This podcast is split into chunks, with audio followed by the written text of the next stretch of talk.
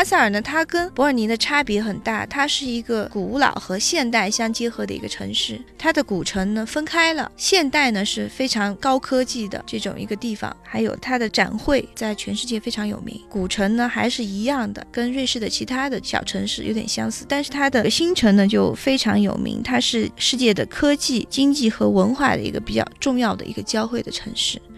啊，最有名的就是全世界最著名的两家制药公司在这里，一个是诺华制药啊，一个是罗氏制药，都在巴塞尔。嗯。啊，所以它的经济应该是瑞士第一的，呃，首屈一指的。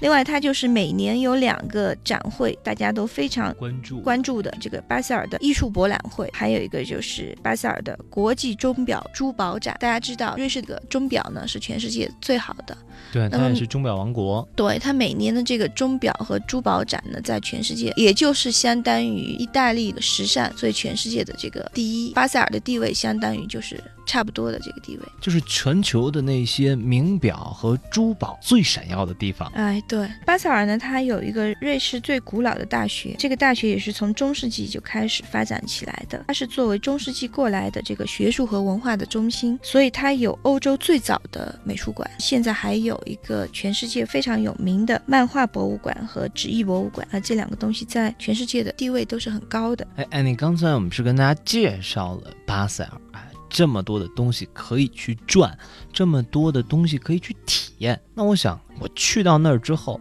我到底去哪儿玩呢？去到巴塞尔呢？因为它这个城市呢是莱茵河穿城而过，因为它刚好是在莱茵河那个拐弯的地方，所以呢，呃，这个城市呢叫做莱茵河之妻。所以呢，这个城市的古典的东西呢，就是还是去看它的教堂，它的天主教的教堂，还有一个马尔克特广场，每天早市的地方去看。我觉得像去这种城市呢，去看一下它的市场，可以了解一下它本地的那种生活，蛮有呃生活气息的那种地方。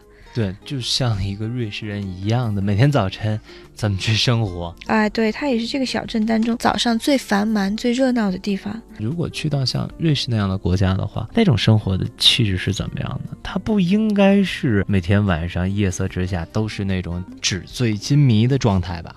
不是，其实欧洲的这些小城呢，我很喜欢它那种很宁静的那种感觉，特别像瑞士的这些地方哈，它的环境很好，而且呢人呢都很安静，去到那里给你一种很平和的感受。晚上的很早，所有的店面就关了啊，就没有人了街上。那如果晚上想要出来转悠转悠呢？可以去小的那种小酒吧喝喝酒，没有那种我们中国什么卡拉 OK 啊那些没有的。对，就完全是一种返璞归真的感觉。哎，对，就是你就去寻找那种古。古老很有文化底蕴的那种，很宁静安详的那种感觉。